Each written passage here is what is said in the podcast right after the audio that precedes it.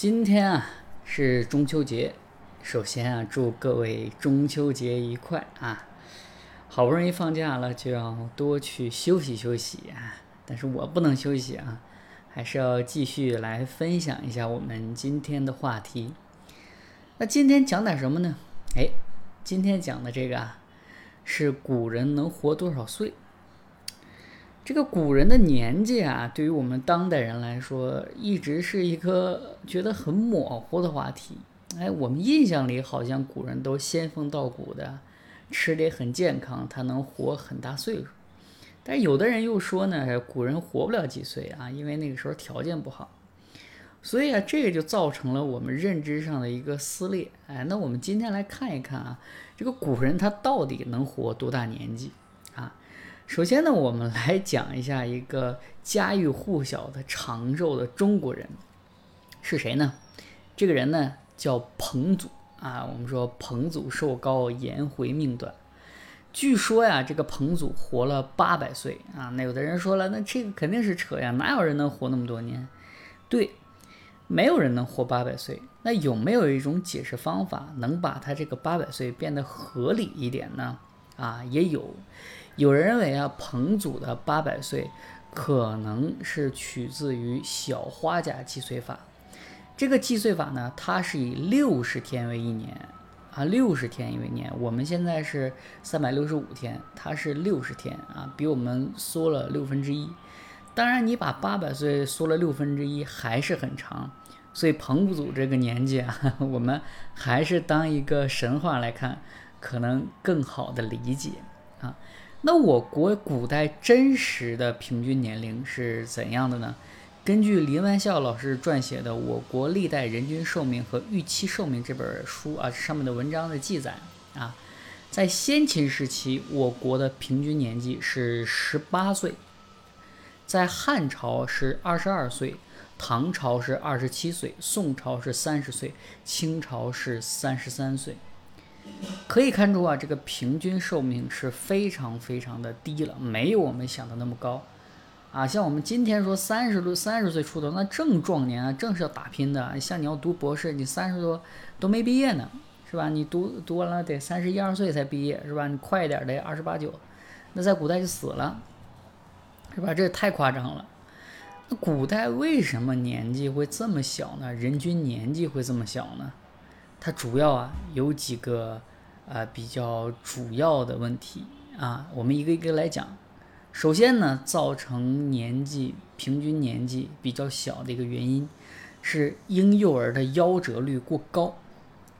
根据这个人口学呃寇尔德曼模型生命表里边的记载啊，这个一个社会如果它的平均寿命是三十岁，那么这个社会百分之四十的人。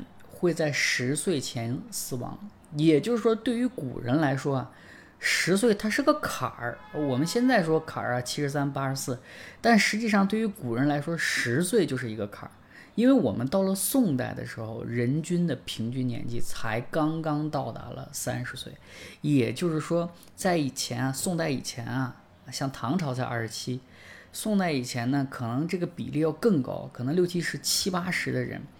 在十岁以前要面临这个呃死亡的一个考验，哎，有的人说这个平均这个东西啊，看一看就得。那我跟马云一平均，我们也是有钱人是吧？那有钱人家孩子是不是就都能保留下来了？其实也不一定啊。你看啊，清朝的平均年平均年龄是三十三岁，但是清朝的皇帝乾隆他有十七个儿子啊，十七个儿子，其中有七个。不到八岁就夭折了，所以你可以看到啊，整个社会的一个年纪分布啊，以及对于人的寿命的一个考验，并不单单指民间，即使是当时物质条件相对充足的群体，依然面临了十岁是一个坎儿的一个窘境。这个对于我们来说是很不理解的，对吧？但是在古代就是这么一个很悲催的现状。那如果呢，你能迈过去这个坎儿啊，你能迈过去这个夭折期，一般能活到四五十岁左右。所以你可以看到，就是将近四比六的人啊，进行了一个人均的平衡平均，即使是这样，也才把年纪控制在三十岁上下。你可以想出，在古代当时人们的这个寿命有多么的短啊！那还有一个造成古代平均年纪比较短的因素呢，是战乱和自然灾害。这个自然灾害啊，就不用说了，因为我们现在就在经历新冠这种瘟疫造成的人员死亡啊。前两天说每四十四秒就有一个人死于新冠，是吧？所以你可以看到这个新冠啊，自然灾害。对于人的这个一个呃致死率，那也是非常高的，这个也会拉低我们的平均寿命。其次呢，就是战乱，这个战乱其实也不用过多的说，因为我们其实经历抗日战争没有多长时间，那我们死的人多了。在中国古代呢，呃，有三个时期是人口数量比较少的时期，哪三个时期呢？一个是五胡乱华的魏晋时期。一个是蒙古族人入主中原的宋元啊宋末元初的这这个时期啊宋元交际的这么一个时期，还有就是太平天国运动的晚清时期，这个时期的人呢又要去打仗，又要面临这个物资的紧缺，所以说当时人的寿命是非常非常的低的，这种对于人类大面积死亡的情况也会拉低当时的平均寿命啊。那除此以外呢，还有一个不可忽略的一个原因是什么？就是受限于当时的医疗条件。我们不得不说，今天我们的寿命能大幅度增加，除了物质上面啊有了极大的提高之外，还有就是医学的帮忙啊，医学的帮忙。在古代啊，看病是非常非常的贵的啊，《红楼梦》里边有记载说，一个大夫。如果他要出诊的话，一次要一两银子。这个一两银子是什么概念？是普通人近半个月的收入。只是出诊，还没有用药，还没有复诊，还没有说治不好有其他的这些问题。你想想，能治能治得起病吗？所以在当时，只有达官显贵才能看病，普通民众看不了病。哎，那你说我看影视剧啊，或者是我们看一些资料啊，这个古人还是要去看病的，对不对？那他们是用什么办法呢？这个确实是有一些变通的方法啊，比如说在古代其实也有官办的慈善机构，这种慈善机构呢是能提供免费的诊治的啊，像如果到了宋代，有的时候可能连这个药钱都给你免了啊，出诊药钱都给你免了。但是我们知道啊，这个得病的人啊，他什么时候都是多的，你这种机构再多，他也是僧多肉少啊，僧多粥少啊，狼多肉少，所以说这个只是看起来很美好。